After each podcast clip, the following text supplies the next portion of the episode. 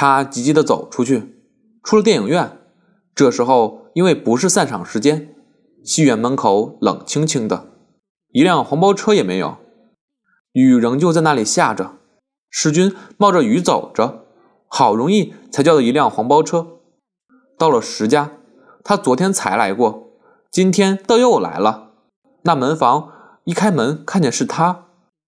仆人们向来消息最灵通，本来就知道这位沈少爷很有做他们家姑爷的希望，因此对他特别殷勤，一面招呼着，一面就含笑说：“我们家小姐出去了，到方公馆去了。”世君想到。怎么一看见我就说小姐出去了，就准知道我是来找他们小姐的，可见连他们都是这么想。当下也不愿怎样，只点点头，微笑道：“我知道，我看见你们小姐的，她一只鞋子坏了，你另外拿一双给我带去。”那门房听他这样说，还当他是直接从方家来的，心想。方家那么些个佣人，倒不差个佣人来拿，偏要差他来，便望着他笑道：“哎呦，怎么还要沈少爷特为跑一趟？”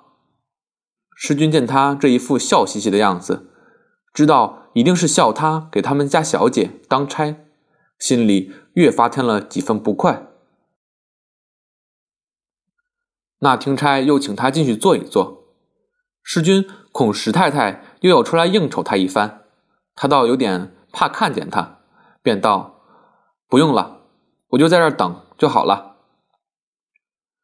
他在门房里等了一会儿，那听差拿了一只鞋盒出来，笑道：“可要我给送去吧？”世君道：“不用了，我拿去就好。”那听差又出去给他雇了一辆车。世君回到戏院里，在黑暗中摸索着坐了下来，便把那鞋盒递给翠芝，说了一声：“鞋子拿来了。”翠芝道：“谢谢你。”世君估计着他去了总不止一个钟头，电影都已经快映完了，正到了紧张万分的时候，这是一个悲剧。楼上楼下许多观众都在窸窣窸窣掏手帕。擤鼻子、擦眼泪，世君因为没看见前半部，只能专凭猜测，好容易才摸出一点头绪来。他以为那少女一定是那男人的女儿，但是再看下去，又证明他是错误的。一直看到剧中，始终有点迷迷糊糊，似懂非懂的。灯光大明。大家站起身来，翠芝把眼圈揉得红红的，似乎也被剧情所感动。她已经把鞋子换上了，换下来的那双装在鞋盒里拿着。三个人一同下楼，他很兴奋地和淑慧讨论着片中情节。石军在旁边一直不作声。已经走到戏院门口了，石军忽然笑道：“看了后头没看前头，真憋闷。”你们先回去，我下一场再去看一遍。说着，也不等他们回答，便掉过身来，又往里走，挤到卖票处去买票。他一半也是因为赌气，同时也因为他实在懒得再陪着翠芝到东到西，一同回到方家去，又要被艾米他们调笑一番，不如让淑慧送他去。淑慧反正是没有关系的。跟他又不熟，只要把他送回去就可以脱身了。但是无论如何，他这样扔下就走，这种举动究竟近于稚气。舒慧倒觉得有点囧，翠芝也没说什么。走出电影院，忽然满眼阳光，地下差不多全干了。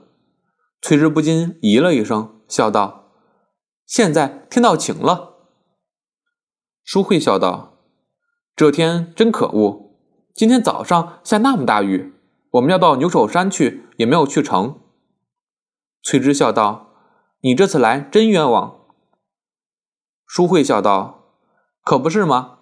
哪儿也没去，翠芝略顿了一顿，便道：“其实现在还早，你愿意上哪儿去？我们一块儿去。”淑慧笑道：“好呀，我这儿不熟悉，你说什么地方好？”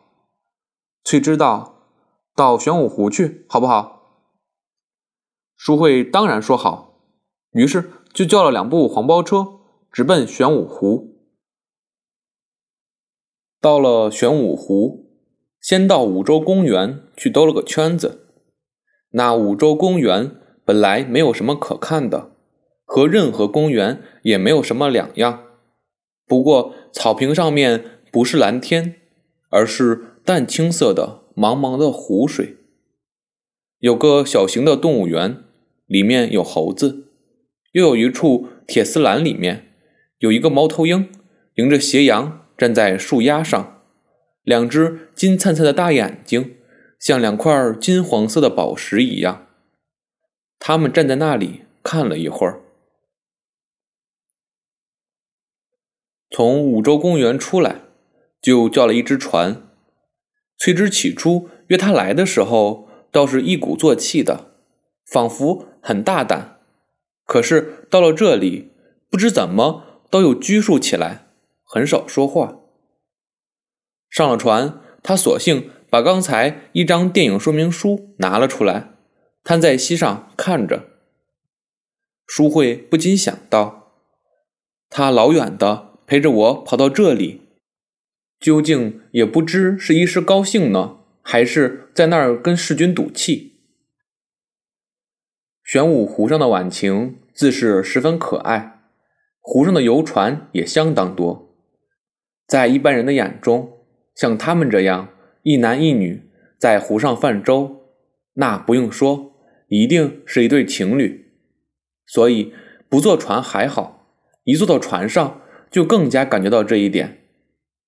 淑慧心里不由得想着：今天这些游客里面，不知道有没有翠芝的熟人。要是刚巧碰见熟人，那一定要演出许多闲话。甚至于世君和翠芝的婚事不成功，都要归咎于他，也未可知啊。这时候，正有一只小船和他们擦身而过，两边的船家互打招呼。他们这边的划船的是一个剪发女子，穿着一身格子布袄裤，额前斜飘着几根刘海，上窄下宽的紫堂脸。却是一口糯米银牙。那边的船家称她为大姑娘。南京人把“大”念作“夺”，淑慧也就跟着人家叫她“夺姑娘”，卷着舌头和她说南京话，说的又不像，脸的翠芝和那夺姑娘都笑不可仰。淑慧又要学划船，坐到船头上去颁奖，一桨打下去。水花溅了翠芝一身，她那软缎旗袍因为光滑的缘故，倒是不吸水，水珠咕噜噜乱滚着落了下去。翠芝拿手绢子随便擦了擦，淑慧十分不过意，她只是笑着，把脸上也擦了擦，又取出粉镜子来，对着镜子把前刘海拨拨匀。淑慧想到，至少她在我面前是一点小姐脾气也没有的。可是这话要是对世君说了，他一定说他不过是对我比较客气，所以不露出来。他觉得世君对他是有成见的，世君所说的关于他的话也不尽可信。但是先入之言为主。他多少也受点影响，他也觉得像翠芝这样的千金小姐，无论如何不是一个理想的妻子。当然，交交朋友是无所谓，可是内地的风气比较保守，尤其是翠芝这样的小姐，恐怕是不交朋友则已，一做朋友马上就要谈到婚姻。若是谈到婚姻的话，他这样一个穷小子，他家里固然是绝对不会答应。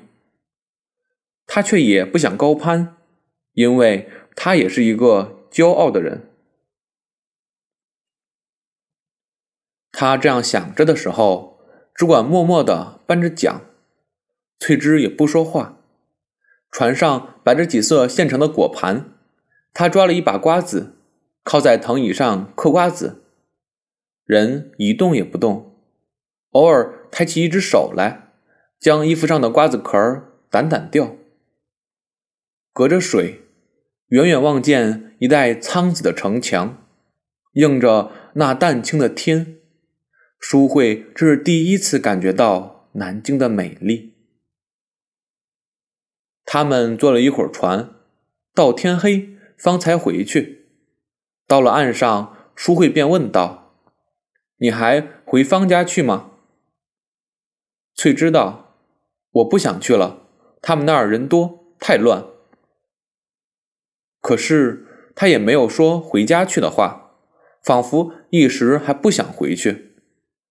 淑慧沉默了一会儿，便道：“那我请你去吃饭吧，好不好？”翠芝笑道：“应该我请你，你来南京算是客。”舒慧笑道：“这个以后再说吧，你先说我们上哪儿去吃。”翠芝想了一想，说：“她记得离这儿不远有一个川菜馆，就又雇了车前去。”